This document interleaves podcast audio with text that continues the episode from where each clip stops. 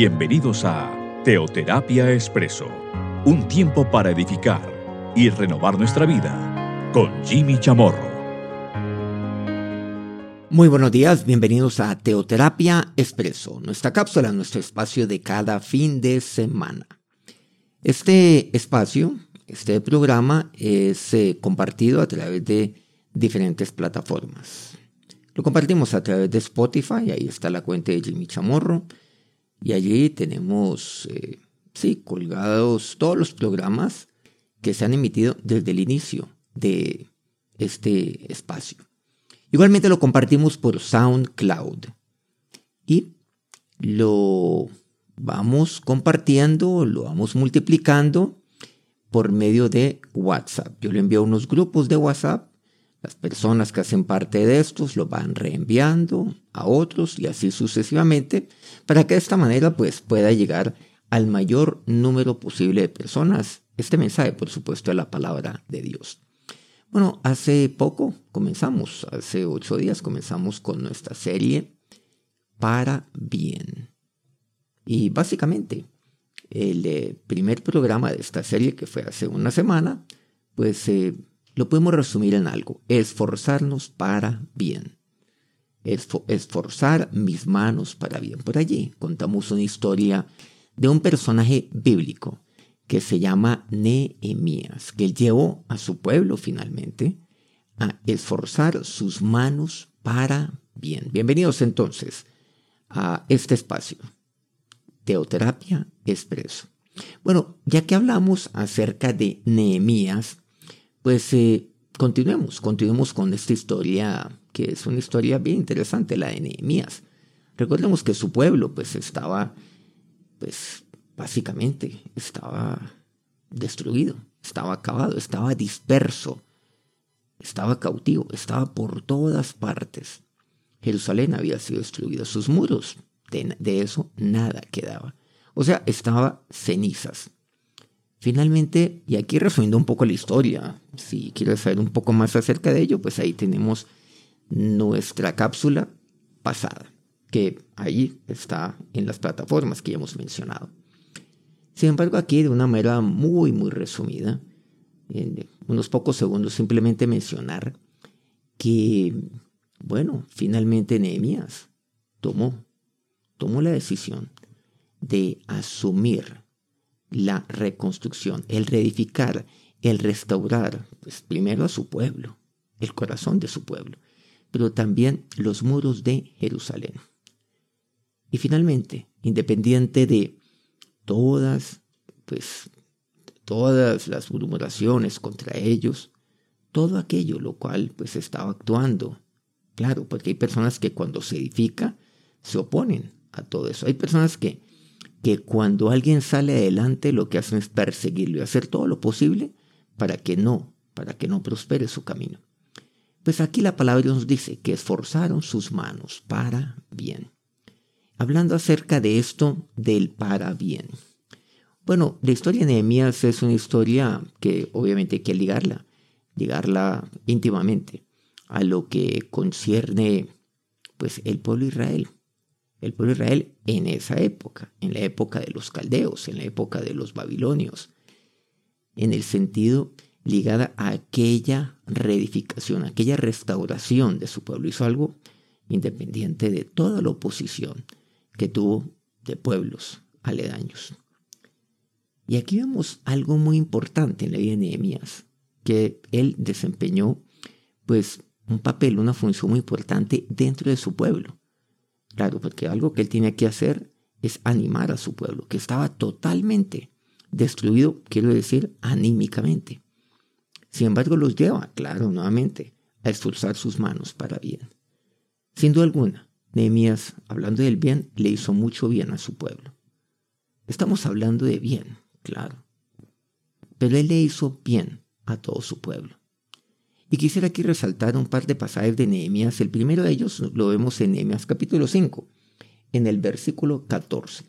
Y miramos aquí lo que nos dice la palabra de Dios en este pasaje bíblico.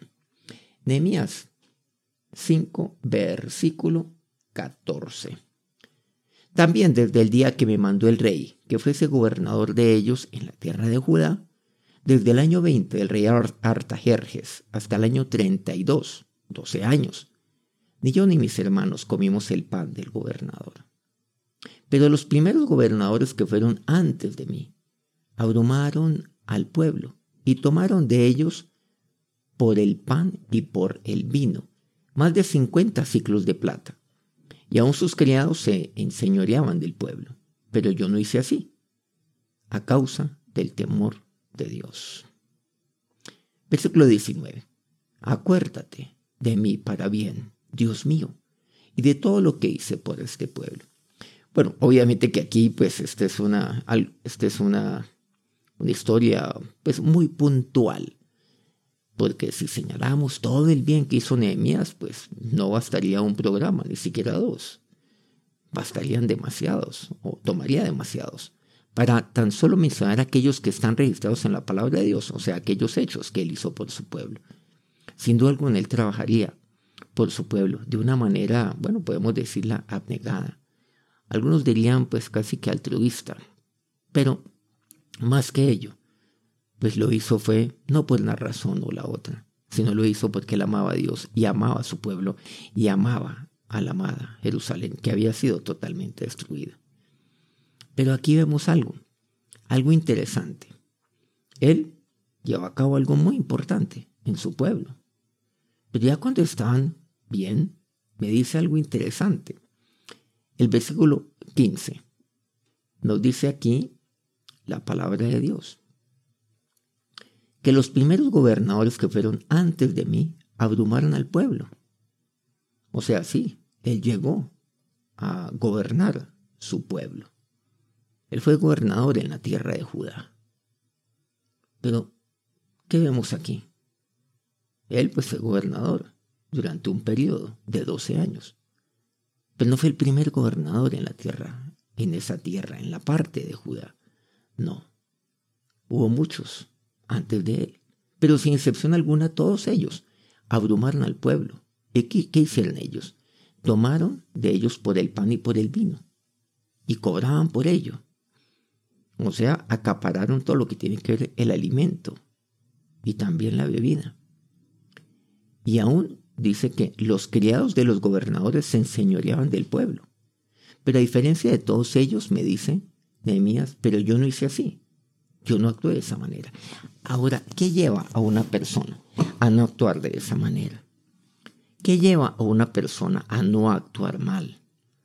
¿Qué lleva a una persona a no corromperse?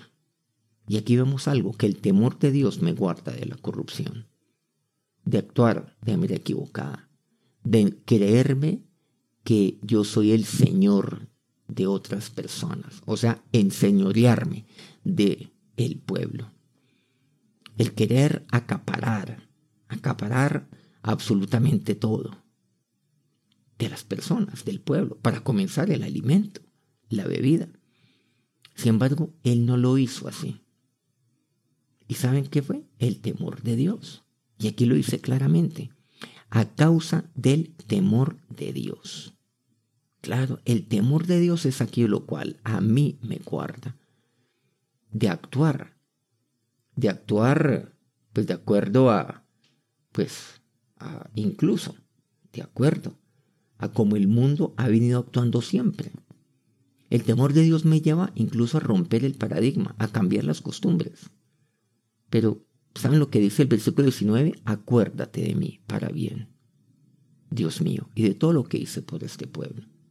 Bueno, seguramente aquí pues, muchas, muchas voces críticas podrán aquí levantarse en contra de este pasaje de Nehemías, ¿cómo así? Y de todo lo que yo hice por este pueblo. Entonces ahí se está ufanando. No, él no se ufanó de ello. Porque él no lo hizo público ahí, a la gente. Él simplemente tomó decisiones ante el pueblo. Pero él no tomó, él no, ni siquiera tomó un lugar para sí. No, para nada. Él se puso, fue a servirle a su pueblo, nada más. Llevó a cabo unas reformas extraordinarias. Los corrigió, por ejemplo, quitó la usura en su momento también, las cuales, la cual era, era una costumbre que su pueblo había adquirido. Seguramente de los pueblos de la tierra. Embargo, él dice a Dios, y aquí quiero resaltar algo, le dices a Dios. Usted le puede decir eso en su intimidad a Dios, claro, dígaselo personalmente a Dios, sin que nadie lo oiga. Acuérdate de mí, para bien. Estamos hablando acerca del para bien. ¿Por qué no lo hará Dios de esa manera? Claro, algunos podrán decir, no, pero es que Dios siempre se acuerda de mí para bien. Bueno, sí, claro, porque el bien viene de parte de Dios, porque Dios es bueno, Dios es misericordioso, pero eso no vio el cual usted puede orarle, abrirle su corazón a Dios. ¿No le parece que eso es lo que usted quiere pedirle a Dios? Pero claro que sí, deje a un lado entonces cualquier tipo de camisa de fuerza espiritual que quiere cualquiera imponer sobre su vida en cuanto a cómo es que usted tiene que orarle a Dios. No, no lo haga, hágalo como Nehemías aquí lo está haciendo. Claro que usted quiere decirle eso a Dios, por supuesto que sí, ¿por qué no se lo expresa? ¿Alguien se lo ha prohibido? ¿Alguien le ha dicho que eso no es lo correcto? ¿Por qué no? Acuérdate de mí para bien. Ah, pero eso sí, dice, y de todo lo que hice por este pueblo. Claro, acuérdate de mí para bien, pero mira todo lo que yo hice por este pueblo. Y algunas personas dicen, bueno, pero ¿quién me va a recompensar entonces tantos años de esfuerzo? ¿Quién me va entonces a, claro, a, a pagar todo lo que yo he hecho? Incluso, ¿cómo me van a compensar todo el daño que me hicieron a mí? Yo puedo decir también lo mismo. Y entonces yo puedo ir resentidamente, con resentimiento toda mi vida, porque me han hecho mal, incluso personas cercanas a mí. Claro, me han hecho mal. Ah, mi propio pueblo me ha hecho mal. Entonces, ¿quién me va a recuperar todos esos años que yo hice? Miren, e-, eso es equivocado. Eso no puede ser, usted no puede llenarse entonces de ira, porque va a vivir con resentimiento, con amargura el resto de sus años. No, miren lo que aquí dice, acuérdate de mí para bien, Dios mío, y todo lo que yo, lo que hice por este pueblo. Pero ¿saben quién se acuerda de usted? Dios sí se acuerda de usted y de todo lo que usted ha hecho de todo lo que usted ha hecho por su familia, por los suyos, por su pueblo, lo que usted ha hecho con sus consiervos, todo, el, claro, pero todo el bien, claro, claro. ¿Quién lo ve? Dios.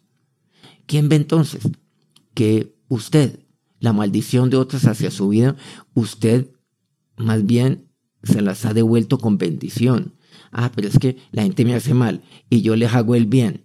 Y resulta que esta gente nunca agradece el bien que, me, eh, que yo les hago a pesar de que no hacen sino hacerme mal, maldecirme. ¿Quién me va a pagar todo esto? ¿Cuándo se van a dar cuenta de mi bien? No, nunca lo van a hacer, quiero decirle aquí. Nunca, nunca lo van a hacer. Así de sencillo. ¿Quién me va a pagar todo esto? Nadie se lo va a pagar. Quiero decirle aquí de entrada, nadie lo va a hacer. Y en eso quiero ser absolutamente claro. No, no, no, no espere. No espere nada de nadie, pero sí de Dios. Y saben que Dios sí se acuerda de usted para bien. Es más, si Dios se acuerda de usted, no importa, no importa. Su tiempo no es perdido, porque Dios es justo, porque Dios es galardonador, no olvide eso, de aquellos que confían en Él. Entiéndase lo que dice Hebreos 11:6, de aquellos los cuales han hecho de la fe su estilo de vida, de aquellos que agradan a Dios por medio de la vida de fe, que confían, Dios es galardonador. Claro que Dios no se olvida de usted. Acuérdate de mí para bien. Y cuando usted le ora a Dios de esa manera, su corazón está sano, su corazón está limpio. Así es como Dios guarda su alma. Y usted puede ser feliz. Claro que sí.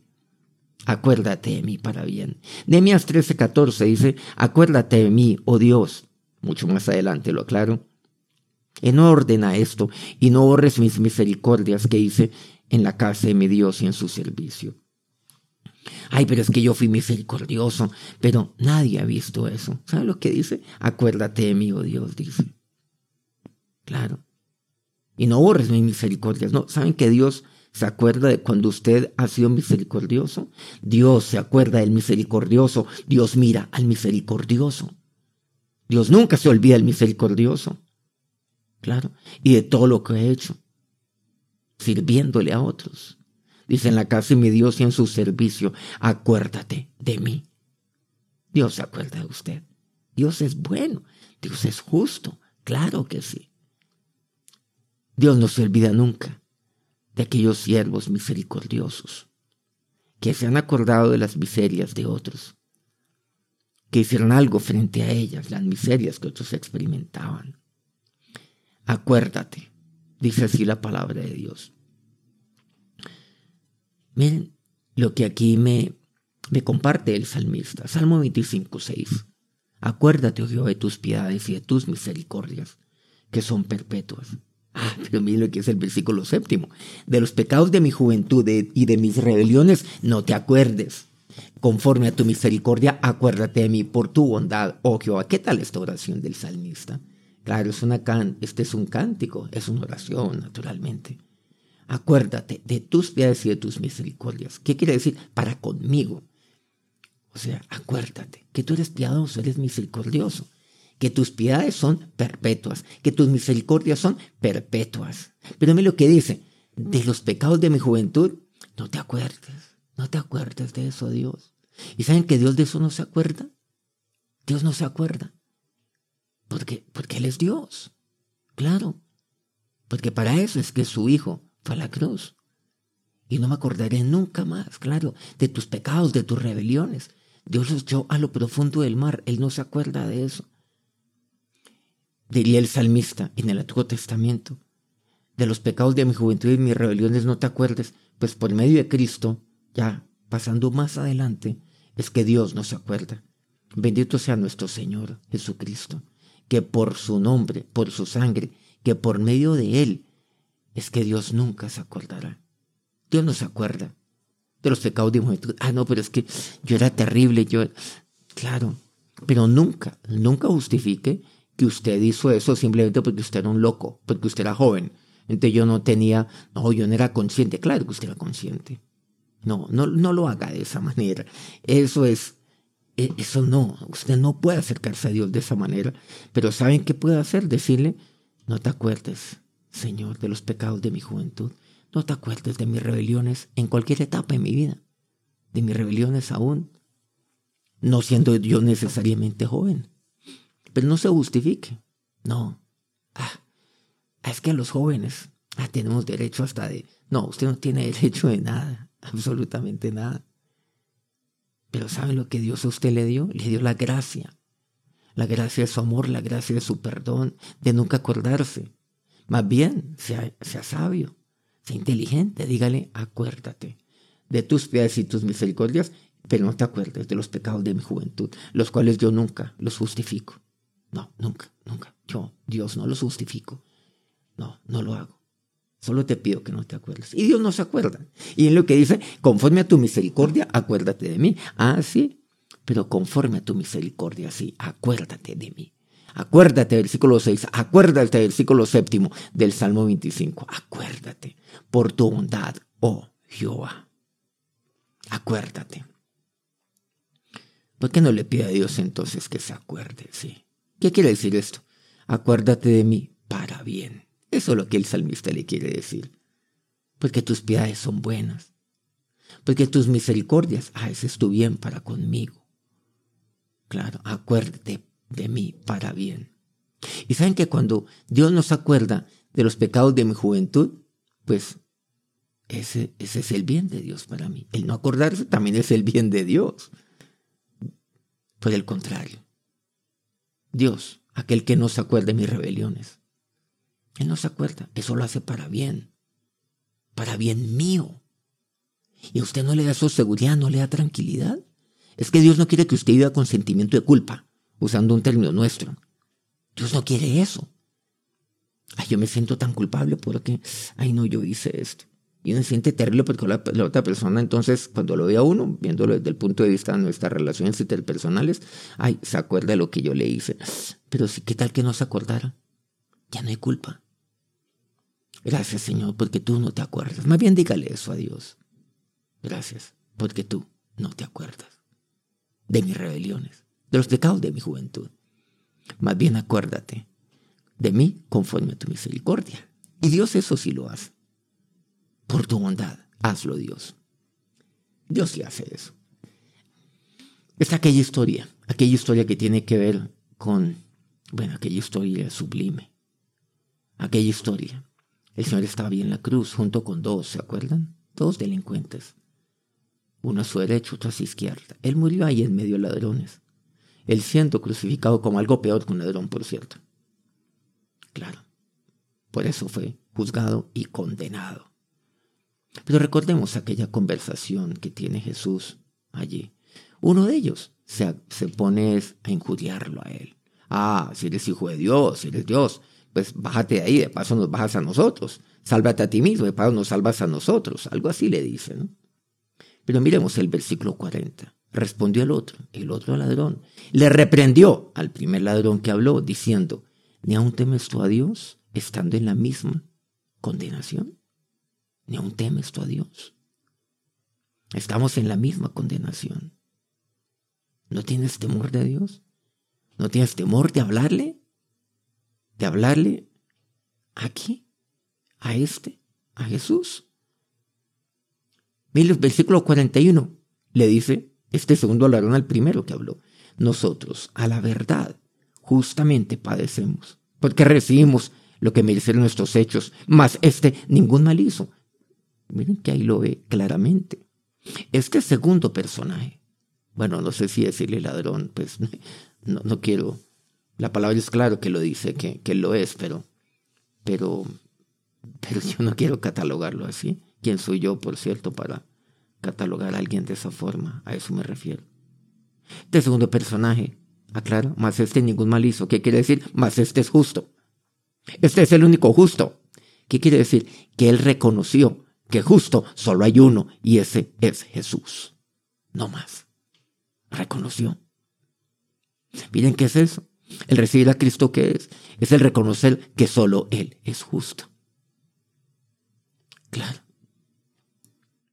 Nadie es libre de culpa, pero este sí, este es libre de culpa. Nosotros justamente padecemos. O sea, es justo lo que nos está pasando a nosotros aquí en esta cruz. Estamos recibiendo lo que nosotros hemos sembrado, o sea, nuestros hechos. Mas este es justo. Y mira lo que dice el versículo 42. Nunca justificando su actuar, lo aclaro, nunca.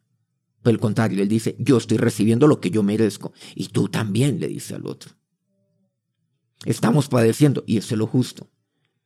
Pero mire lo que dice. Y dijo a Jesús, acuérdate de mí cuando vengas en tu reino. Acuérdate de mí. Eso es lo que él le dice. Acuérdate, Señor, acuérdate de mí. Acuérdate. Y Jesús le dice, verso 43, de cierto te digo que hoy estarás conmigo en el paraíso. No, eso será ya, desde ya. Porque la respuesta de Dios no se hace esperar, porque la respuesta de Dios es inmediata, porque la salvación de Dios es pronta. De cierto te digo que hoy, hoy mismo estarás conmigo en el paraíso. Hoy mismo. Hoy. Acuérdate. ¿Y saben por qué? Claro, porque él necesitaba eso. Aquí vemos un arrepentido Entiéndase, acuérdate de mí para bien, acuérdate. Y Jesús, allí, ¿qué hace Jesús allí? Cuando le expresa que solo Él es justo y da testimonio de ello y se lo dice al otro, al otro personaje, el primero. No, es que aquí padecemos porque esto es lo que nosotros merecemos. Nosotros, claro, justamente estamos aquí. Aquí estamos por los hechos que hemos cometido, pero este es el único justo. Este lo es y él lo sabía y lo aseguró, lo aseguró este personaje. Este ningún mal hizo. ¿Por qué? Porque este es limpio de toda, de toda mancha. Este es limpio de todo pecado, limpio de toda falta. Eso fue lo que dijo. Reconoció la justicia de Jesús y solo en él. Y luego, ¿qué le dice? aquel a quien Él sabe que es justo, acuérdate de mí. Acuérdate. ¿Y saben que Jesús ahí no se acordó de las rebeliones de este? ¿De las faltas de este? Por eso para mí es, para mí, pues, me cuesta decirle a este personaje, decir nuevamente la palabra ladrón, porque es que Jesús no se acordó en ese momento de ello. Jesús ahí dijo que no, claro, yo lo entiendo claramente. De acuerdo a lo que vemos, por supuesto, en el Salmo 25, 6 y 7. Jesús nos acordó, no, de que él era ladrón, de que él era un delincuente, de que él era, era injusto, como yo, por cierto. Porque justo solo es Cristo, nadie más. Yo me meto en el mismo costal, como decimos el dicho, de estos dos personas que murieron al lado de Jesús, claro. Ahí. Yo soy uno de ellos también, créanme que sí. Pero Dios no se acuerda de nada de eso. Y Dios se acordó de mí. Y Dios se acordó de usted, ¿no le parece? Pero Dios no se acuerda de sus rebeliones. Y Dios no se acuerda de las rebeliones de este personaje. Y por eso le dijo, hoy estarás conmigo en el paraíso. Dios se acuerda para bien. Acuérdate de mí para bien. Vamos a orar. Jesús, hoy te digo, acuérdate Dios de mí para bien. Gracias Señor, porque tú no te acuerdas de los pecados de mi juventud, de mis rebeliones. Tú no te acuerdas, Jesús. Eso es misericordia, eso es amor, eso es tu bien para conmigo. Por el contrario, tú te acuerdas de mí para bien. Cuando pienso que sí, que yo he dedicado mi vida a hacer bien a otros, bueno, ¿y quién me va a recompensar? Cuando aquellos a los cuales yo le he hecho bien van a siquiera reconocer el bien que yo les he hecho. No, Señor. Y así no lo hagan nunca. Yo no necesito eso. Yo lo que necesito es que tú te acuerdes de mí. Y en tu palabra yo lo veo que sí. Porque tú eres justo, Señor. Eres misericordioso. Y no porque yo sea Dios bueno. No, Señor. Porque esa no es mi naturaleza. Es porque tú me has dado el nuevo nacimiento, Señor Jesús. Yo no, no es porque yo sea justo. No. Tú eres el justo y el único. Yo estoy también lleno de faltas. Señor, yo también. Yo sé pecado, también. He llenado mi de rebeliones. Pero tú de ello no te acuerdas, Señor. Porque todo ello quedó en la cruz. Tú de ello no te acuerdas. Acuérdate de mí para bien, Señor. Gracias porque no te acuerdas tú de todo mi pasado. Y esto me da seguridad, me da paz. Por eso no hay culpa en mi vida sino gratitud por tu gracia, por tu amor, por tu misericordia, por la multitud de tus piedades, porque ellas son perpetuas. Y ahora, Señor, acuérdate de cada uno de estos tus siervos en este momento. Acuérdate para bien. Amén. Muchas gracias por acompañarnos en este día y en un programa más de aquí de Teoterapia Expreso. Acuérdate de mí para bien. Que tengan un feliz día, un feliz inicio de semana. Que Dios los bendiga.